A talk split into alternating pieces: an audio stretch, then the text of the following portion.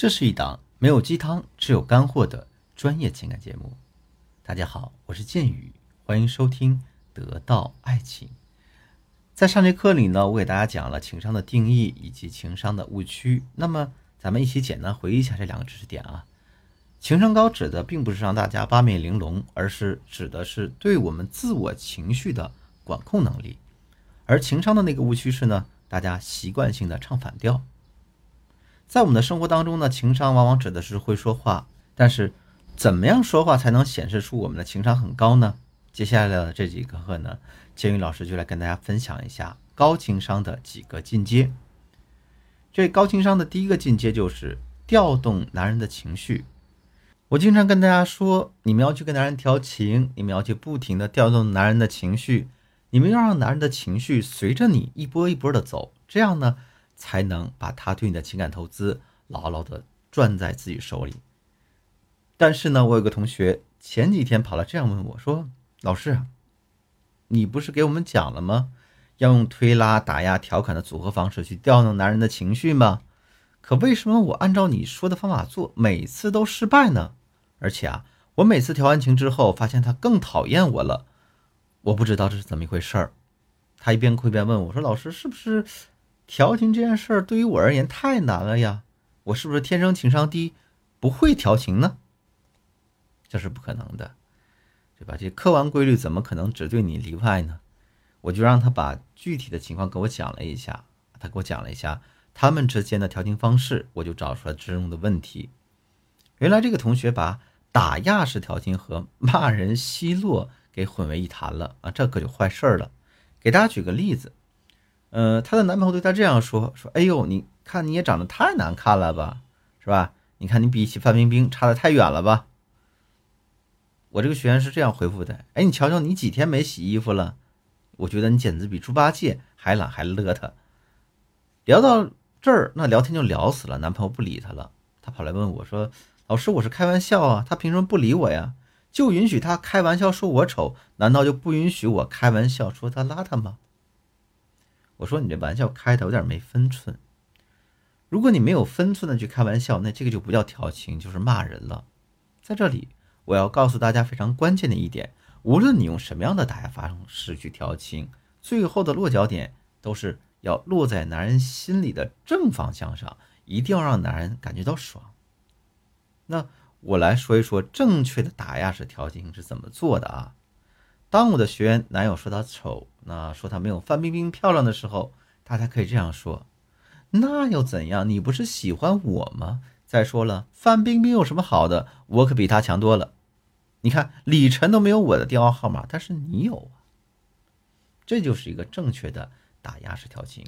你像这样说呢，显示出了你很棒、很 nice、很自信。你看。李晨都没有电话，对不对？显示出了你价值很高，对吧？然后李晨没有我的电话，你有，这就是在哄抬你男朋友的价值。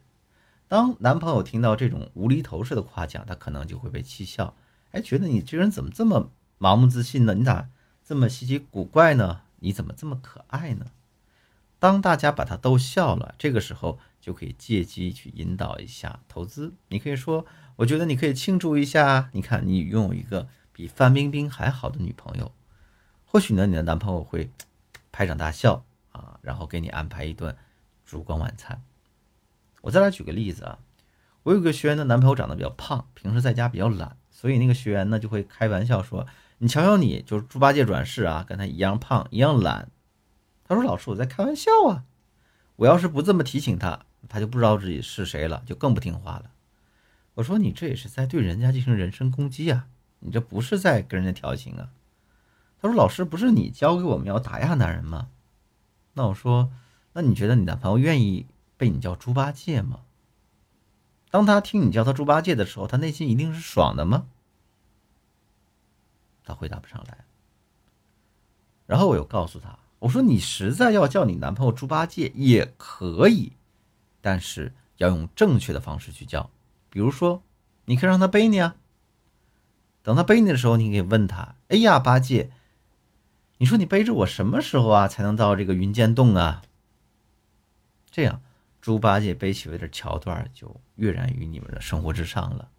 你的男朋友呢也会因为这句猪八戒而感到非常爽。所以，大家通过这个例子，好好去领悟一下打压和奚落的区别是什么。下面呢，我们通过两个案例，再来给大家讲一讲打压和奚落的区别。有的时候呢，男人也会自嘲。男人为什么要自嘲呢？很简单呢，他自嘲的时候，往往是等着你在夸他。反之，如果他在自嘲的时候，你不但没有夸他，反而跟着奚落他，落井下石，那他反而就会对你产生反感情绪。比如说，男人对你说：“哎呀，你看人家金融大鳄年入几百万啊，跟他们比起来，我就一条小泥鳅，连小鳄鱼都算不上。”这个时候你怎么回答呢？有的女人会说：“哎呀，你才知道啊！你看，除了我，谁这么好心，愿意跟你混啊？”这是在调情吗？这不是在调情，而是在奚落对方，这会让对方对你产生反感情绪。那正确的调情该怎样做呢？你可以说：“哎呀，大鳄就大鳄呗，对不对？大鳄都是小泥鳅变的，等你变成大鳄的时候，恐怕连恐龙都斗不过你。”然后呢，你可以继续说：“哎，未来的金融大鳄，赶紧给我倒杯水，不然呢，哪天你真成大鳄了，我估计都叫不动你了。”看到没有？这才是正确的打压。表面上看你在奚落对方，但男人听了心里却真的很爽。好了，那今天的课程呢到这就结束了。最后我还要再给大家强调一遍：无论你用什么样的打压方式去调情，最后的落脚点一定要落在男人心里正方向上，一定要让男人觉得爽啊！一定要记住了，打压只是一种手段，爽才是目的。